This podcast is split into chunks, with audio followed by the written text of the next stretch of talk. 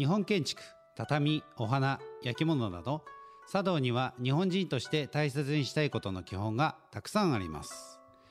裏千家炭鉱会静岡支部師範である桑山総工が茶道を通して日本人の心を伝えます。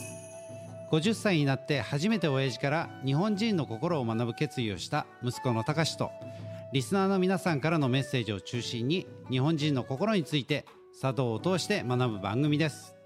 それではどうぞ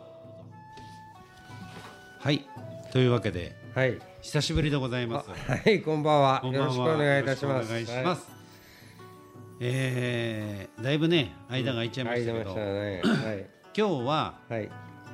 ちょっとやっぱりねお茶を語るっていう風になるとはい。どうしてもやっぱりこうついて回るというかねお茶にはこうついてくるこうわびとかさびとかってそのわびさびについてちょっと勉強したいなっていうふうに思うんですけれども実際このわびさびっていうのをね、はい。えー、と辞書でちょっと調べてみたはい。はい。そしたらわびさびっていうのは要は、えー、とつつましくうん。質素なものの中にうん。奥深さとか豊かさうん。なんか要は趣を感じる心、日本の美意識っていうふうに言われていて、はい。で本来で言うと詫びとサビっていうのは別の意味があるんだけれども。今はひとまとめにして、その詫びサビっていうふうに語られることが多いと。であの茶道の、えーサビとか詫びとかっていうのもあるんだけど、いまいちねこれを読んでよくわからない。うん。わかんないね。わかんないうん。あの分かったような分かんない、まあ、日本の美意識っていうのはなんとなく分かったんだけど、いまいちこうちょっと分からないのでそこら辺をこう、お茶の世界ではどうなのかっていうのをちょっと教えてほしいそうなとですね。はい。まあ、わびとかサビっていうと、んどうしてもあのそのサビ、サビっていうと鉄が錆びる。うんうんうん。わびっていうとわびる。うんだから、いねそうどっちかというとちょっとしょぼくれしょぼくれてしまう、うん。ような感じをうんするんですけれども、うん。やっぱり茶の心でいうわびさびっていうのは、一つの風情っていうんですかね、うん。そういう感情につながっていくと思うんですよね。うん。あのーご存知のように千利休がうん。ちょうど、えー千利休に関するエピソードがありまして、うんそれをちょっと紹介してみたいなというふうに思います。これわびさびっていうのははい、千利休がて提唱したというか言い始めたそうですね。千利休の師匠である竹野女王とか、竹の城、村田寿公とか、村田寿うん、そういう人たちが、あのーそういう言葉を言い始めた。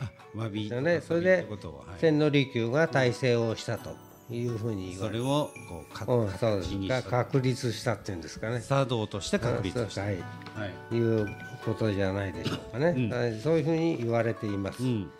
でじゃあ、あのーそのエピソードっていうのはどういうことなのかなっていうと,、うん。えー、と千利休が、うん。えー北向道珍という方うん。に茶を習ったわけですけども、うん。北向道珍があるうん程度その利休にお茶を教えていたんですけども、まだまだその利休には、うん。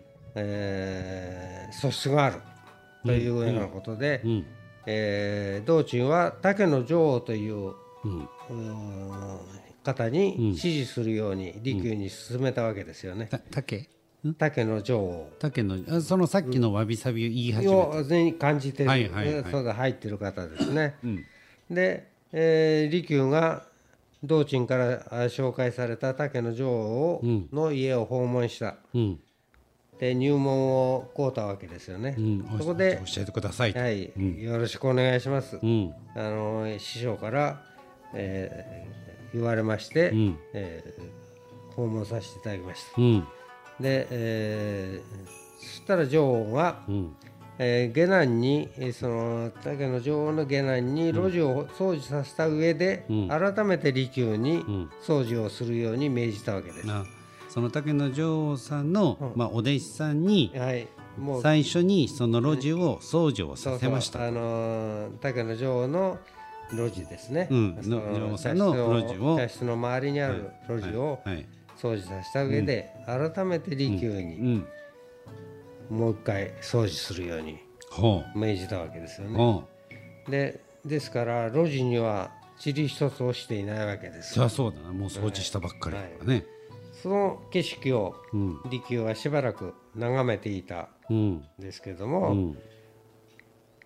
やわら傍らの木の幹を揺さぶったわけです。うんそうするとハラハラと散る木の葉がうん。吐き清められた路地にうん。落ちてまいりました。うん。その風情が誠に、えー風情があったということですね。うん。で密かにこれを見ていた女王が、うん。あ利休はその心を持っそういう心を持っている。うん。というふうに感じてうん。入門を許すわけです。ほう。だからえー、とその竹の女王さんのうん。ところにお茶を教えてくださいというふうに言ったら、えー、とその女王さんはうん。きれいにそのお弟子さんにきれいに吐き清めさせた路地をもう一回掃除しろとうん。利休に言ったと。とそしたら利休がうーんまあもう綺麗だから実際ね掃除をするところもこうしたらいないよいだろうと考えたんでしょうね。うん。しばし。うん、うん。でその上で「うん」ってちょっとこう気がついて、えその路地の横に生えていた木をゆさゆさとゆすったら葉っぱが落ちてきたと。でその綺麗な路地きれい塵一つない路地に落ちた葉っぱを見て、うん。これで掃除しましたと。でう。女王に申し上げたんですよね。うん。でそれをまあ当然女王は密かに見てたわけですねその光景を。あどうどういうことするのかと。どうするんだろうなとうんいうふうに見てたんうん。で女王はその利休からできましたって来たら、うん。その「おお」って見てさすがに利休がうん。入門を許したわけですね。要はその女王さんとかが持っているその美しいって思う心を、うん。美しいと思うものをうん。利休が体現をした、そこにあ。そうですね。だから完璧な中にうん。一つ二つ欠陥がある、うん。欠陥っていうんですかね、うん。そのそういうコロハが落ちている、うん。その風情が茶の湯うん。のわびさびに通じるんじゃないかなというう、ーんそれがなんと利休が何歳だと思いますか、まあ実際にね、うん。あのーまあい一定のおお茶の稽古を終えてからのことなのだでから40歳ぐらいでしょうね。普通はそう考えますけども、うん。なんと19歳の時だったんですね利休が。はその頃から利休にはもうそういう言ってみればわびさびの心。うん。その茶の湯の真髄みたいなものを心得ていたと、うーいうこまあそういうセンスがあった。まあそうですね。ね。だから先天性なセンスがあったということでしょうね、うんそんな利休さんだからこそあの茶の湯を茶道という道に、だからできた体体制できた、うん要するに茶の祖である利休が、そういうその才能をもうすでに持っていたとうーいう、ん。まあそういうセンスっていうのはね、うん。まああのー作ろうと思って作れるもの一朝一夕に作れるものでは。先天性のものがあるんでしょうね。うん。はい、それかやっぱり育てた育った環境っていうんですかね、うん。そういうものがやっぱり茶の心にうん。かなっていたと。